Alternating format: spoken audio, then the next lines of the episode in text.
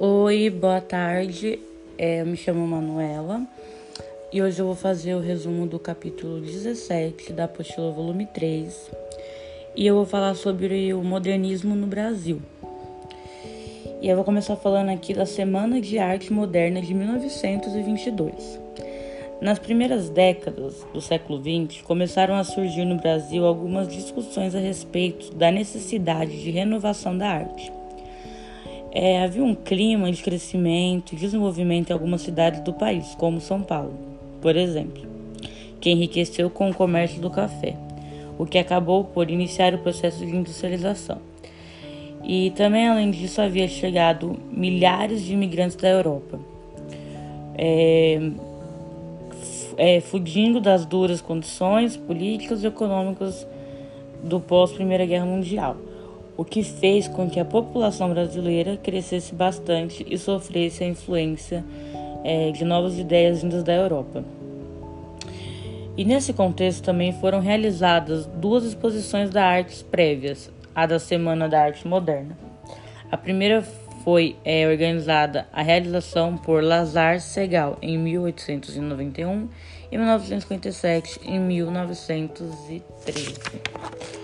É, a segunda exposição foi a de Anita Malfit, em 1889 e 1964. Em 1917, que foi durante a recebida pela crítica de época. É, na ocasião, uma das críticas mais contundentes foi a de Monteiro Lobato, que reproduzia os modelos de críticas tradicionalistas da época. E na literatura predominavam ainda as tendências de persianas contra as quais os modernistas vão se opor. Em 1921 começou a surgir a ideia, por parte de intelectuais como Oswald de Andrade e Menotti Del Pichia, é, de realizar uma série de eventos artísticos em comemoração ao cenário da independência do Brasil. E agora eu vou falar um pouco de antecedentes da Semana da Arte Moderna. Agora eu vou começar falando aqui de 1912. E em 1912 desembarcou em São Paulo, vindo da Europa, um jovem rico com pretensões à elegância e à irreverência. Tinha 22 anos se chamava José Oswaldo de Souza Andrade. É, em Paris, entusiasmara-se como manifesto futurista de Marinetti e como verso livre, livre e afirmava que estávamos atrasados 50 anos em cultura, é, chafurados ainda em pleno parnasianismo. Agora eu vou falar de 1913, que José Veríssimo, um dos mais importantes críticos literários da época, publicou no jornal Carioca o artigo mais uma extravagância literária, tecendo comentários negativos a respeito do futurismo.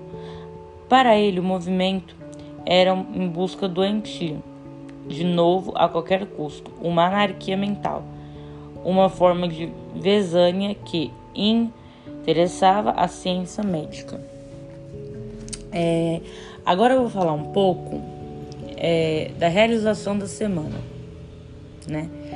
E aí, dia 13 de fevereiro, Graça Aranha fez a abertura da semana com uma conferência sobre a arte moderna, ilustrada, entre outras coisas, por uma pequena peça musical de Edripotalma, do francês Eric Satie, que contém uma paródia de marcha fúnebre de Chopin, o que desagradou profundamente o público, né?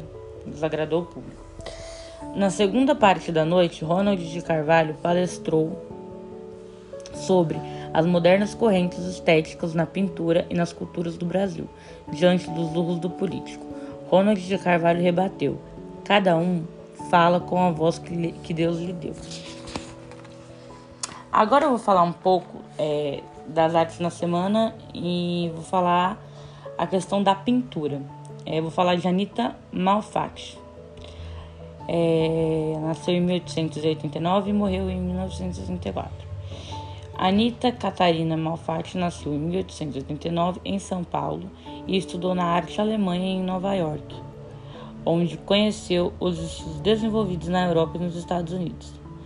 É, em 1917, Malfatti realizou uma exposição com obras de forte inspiração expressionista, que foi recebida com duras críticas. Algumas pessoas chegaram a comprar os seus trabalhos, mas após tomarem conhecimento das críticas, devolveram as pinturas. Na Semana da Arte Moderna, apresentou cerca de 20 trabalhos, entre eles O Homem Amarelo, em 1915 e 1916, uma das suas principais obras. Agora eu vou falar Emiliano de Cavalcante, é, nascido em 1897 e faleceu em 1976. De Cavalcante nasceu em 1897 no Rio de Janeiro. Em sua juventude mudou-se para São Paulo. Era amigo de Mário Andrade e ajudou a idealizar e organizar a Semana da Arte Moderna, criando até mesmo é, capas para os folhetos com a propagação de eventos. Agora eu vou falar sobre um pouco sobre escultura. Vou falar sobre Victor Brecheret, que nasceu em 1894 e faleceu em 1955. Vitor Brecheret iniciou seus estudos acadêmicos em esculturas, desenho e modelagem no Liceu de Artes e Ofícios de São Paulo. E em 1913, interessado no trabalho de artistas europeus, especialmente Rodin, ele foi para Roma, onde permaneceu por seis anos. Após esse período, em um breve retorno ao Brasil, ele fixou sua residência de forma definitiva em Paris e mesmo morando em Paris, é, participou da Semana da Arte Moderna com aproximadamente 12 trabalhos e com isso acabou sendo responsável por trazer inovações para esculturas brasileiras. Agora eu vou falar um pouco sobre a música. Vou começar falando do Heitor Villa-Lobos, nascido em 1887 e falecido em 1959.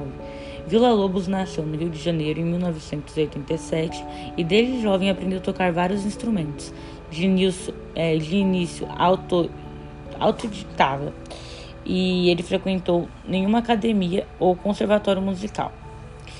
É, entre 1905 e 1912, realizou uma série de viagens pelo Brasil e conheceu a cultura musical brasileira, principalmente a indígena, que acabou por influenciar sua carreira. É, agora eu vou finalizar falando sobre o ideário e propósitos da semana. A semana foi um reforço diante do público. Eram artistas e escritores com tendências novas que procuraram lançar uma nova visão de mundo, abrindo novos caminhos para a arte brasileira, sempre recebendo influência estrangeira. É, de novo, a Europa nos mandava suas contribuições, mas pela primeira vez com muito menor influência, sem o caráter de algo ser imitado. Podemos colocar como objetivo da Semana de Arte Moderna contestar o paisagismo, como diz Aníbal Machado. Não sabemos definir o que queremos, mas sabemos definir o que não vamos querer. É, contestar a rigidez formal e hermetismo, o culto de, é, de rimas e os versos perfeitos de parnasianos. Buscar também uma linguagem mais coloquial, mais próxima da linguagem falada.